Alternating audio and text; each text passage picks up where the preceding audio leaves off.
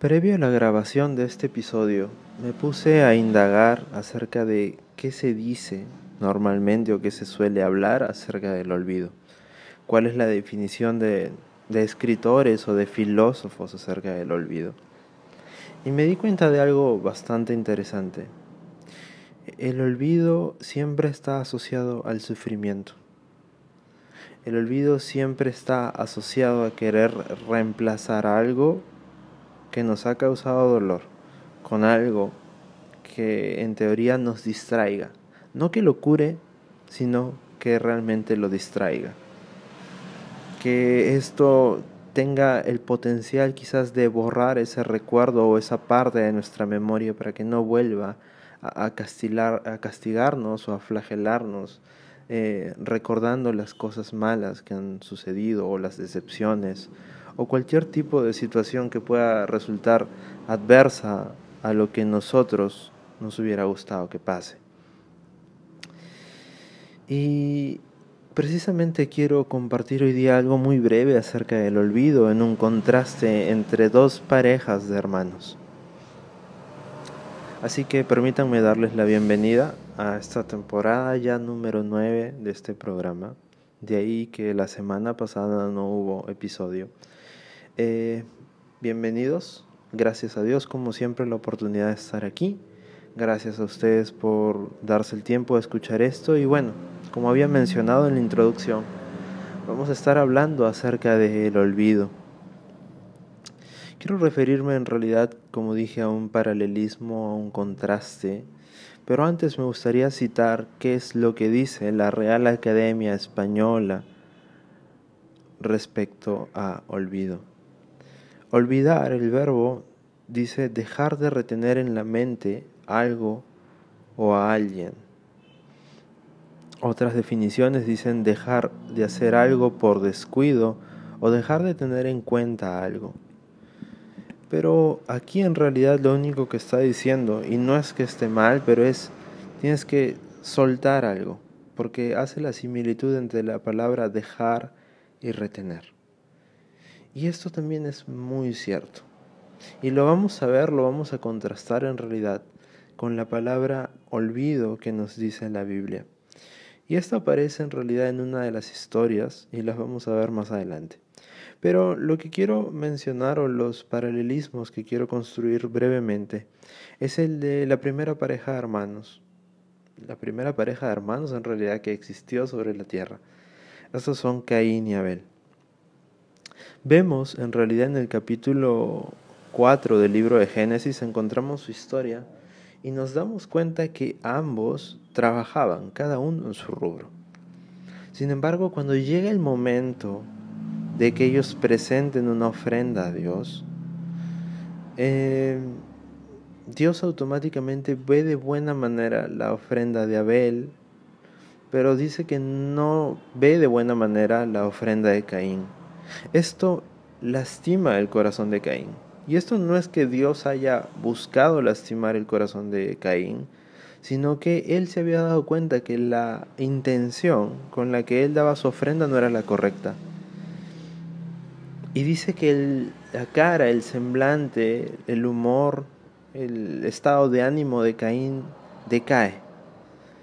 Y en el versículo 6 Dios habla directamente con Caín y le dice, ¿por qué te has ensañado?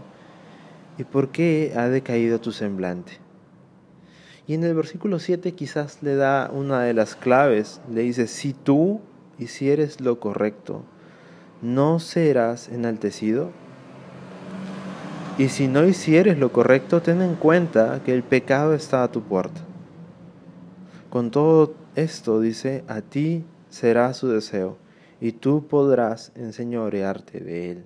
Quiere decir, en realidad, que Dios le estaba diciendo que la respuesta estaba en Caín. Y que él tenía el poder, tenía la, todavía la facultad de poder dominar sobre el pecado. A pesar de que éste estuviese acechando a su, a su puerta. Pero vemos que esta herida este recuerdo, este fastidio, a Caín lo que hace en realidad es que él empiece a tramar de alguna u otra forma la muerte de su hermano. Bueno, el asesinato en realidad de su hermano. Y en el versículo 8 vemos que finalmente él termina llevando esto a cabo. Quiere decir que él no tomó las medidas necesarias para poder lidiar bien con este recuerdo, para poder lidiar bien con esta ofensa que se había dado. Esta es la primera pareja que quiero presentar. La segunda pareja de hermanos la encontramos en el capítulo 27 del libro de Génesis también. Y estoy hablando de estos eh, de esta pareja de hermanos conocida como Jacob y Esaú. En esos tiempos, en ese contexto, el primogénito tenía una bendición especial.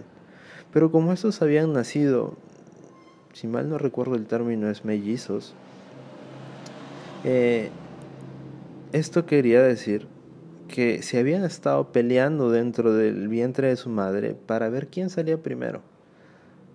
Y la Biblia narra esto de una manera muy interesante porque dice que el primero en nacer es Esaú.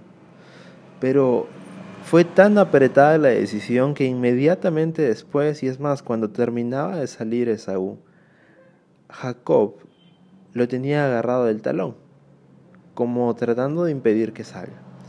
Avanza el tiempo y vemos que mientras estos hombres crecían, eh, Esaú tuvo una actitud de desprecio contra la bendición del hijo mayor. Tanto así que él termina haciendo un intercambio por un plato de lentejas. Y este intercambio, en realidad Jacob se asegura de que sea válido porque lo hace jurar ante Dios. Así que podemos decir todo lo que queremos, pero el intercambio fue legítimo. Avanza el tiempo y, llega el punto en el cual el padre, Isaac, le dice a Esaú que lo tiene que bendecir, porque ya estaba próximo a su muerte. Así que entre Rebeca y Jacob idean un plan y termina tomando el lugar que por derecho y por juramento él había adquirido, pero que en la realidad no se iba a dar así. Lo interesante es que después de esta suplantación, entre comillas, y de la molestia evidentemente de Esaú, la madre le dice las siguientes palabras a Jacob. Le dice, vete pues y huye a la casa de mi hermano Labán. Eso está en el capítulo 27, versículo 43 en adelante y le dice, y mora con él algunos días hasta que el enojo de tu hermano se mitigue, hasta que se aplaque la ira de tu hermano y olvide lo que has hecho. Y quiero básicamente indicar ciertas cosas. Primero que acá se usa por primera vez la palabra olvido en la Biblia. Y segundo, que a pesar de todo lo que había sucedido, eh, Esaú le ruega a su padre que también lo bendiga y realmente la bendición no es nada atractiva, pero como hemos visto en un capítulo ya bastante antiguo de esto, sí se incluye una cláusula, por así decirlo.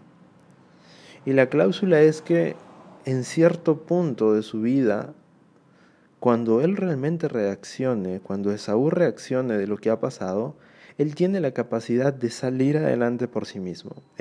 Las palabras correctas son sacudirse del yugo.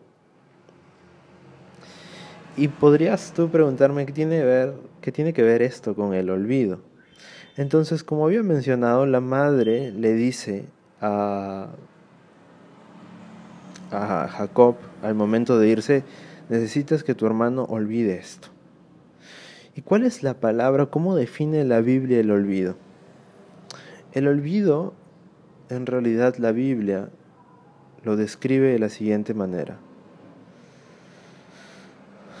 Dice dejar, dejar de acusar especialmente a alguien por algo sucedido. Va más allá que sencillamente dejar de traer a memoria lo que dice la Biblia acerca del olvido es dejar de acusar a alguien. Y si te das cuenta, esto también está relacionado con la cláusula que el padre le da a Esaú. Le dice, en el momento en el que tú dejes de acusar a otros por lo que te ha sucedido, tú vas a poder progresar. si volvemos al contraste de la historia de Caín y Abel, lamentablemente vemos que em, Caín nunca dejó de acusar a su hermano Abel por ser el preferido, por así decirlo, porque su ofrenda fue preferida delante de Dios. A pesar de que Dios le dijo, tú tienes la capacidad de hacer lo correcto, quiere decir que la respuesta estaba en ti. Al igual que la madre le dice a Jacob, tu hermano tiene que entender que la respuesta está en ti. Él tiene que olvidar, él tiene que dejar de acusarte de que la responsabilidad de lo que ha pasado es tuya. Caín tenía que dejar de acusar a su hermano de que lo que había sucedido, el hecho de que una ofrenda había sido mejor vista que la otra, no era culpa de su hermano, sino recaía en él. Y ese es el concepto que quiero poder compartir del día de hoy. Que realmente sabemos que en la vida existen muchas cosas que pasan en las relaciones interpersonales, pasan en los trabajos, pasan en las familias. Y lo cierto es que muchas veces no somos culpables de lo que pasa. Y recuerdo que el pastor reverendo Morrison, Randy Morrison, dice, puede ser verdad que la primera vez que te pasen cosas, tú seas una víctima de las cosas. Pero si esto sigue pasando continuamente, entonces dejas de ser víctima y asciendes al puesto de ser voluntario de la tragedia. Y muchas veces nosotros nos encontramos frente a situaciones que nos lastiman, que nos hieren, que nos parecen injustas. Y es verdad, hemos sido víctima de esa circunstancia tal vez, pero tiene que haber un punto en el cual nosotros reaccionemos y olvidemos según la Biblia. Olvidemos porque debemos dejar de acusar lo que nos pasó, debemos dejar de acusar a las acciones de los demás y empezar a razonar qué podemos hacer nosotros. ¿Qué, medidas podemos tomar para que las cosas dejen de lastimarnos? ¿Qué, ¿Qué medidas podemos dejar para dejar de quejarnos? ¿Qué medidas podemos tomar para realmente tener o llegar a la situación que nosotros queremos?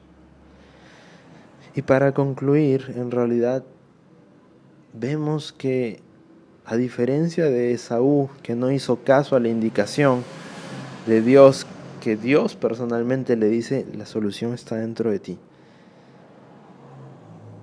Eh, perdón, ese era Caín. Esaú sí hace caso. Porque vemos en versículos personalmente, especialmente digo, en el versículo 33, capítulo 33 de Génesis, que él le dice a su hermano que él había ya superado la ofensa que él realmente había dejado de acusar a su hermano por lo que le había pasado, y esto había hecho que su vida tome un rumbo bueno. Porque vemos que él realmente ha sido muy bendecido. Así que cuando nosotros realmente dejamos de acusar por las cosas, por las situaciones, por las personas y por eh, cualquier ámbito que nos afecta, vemos que realmente podemos tomar medidas para un futuro mejor, para un presente mejor, para sanar heridas. Y tiene que ver con la acusación.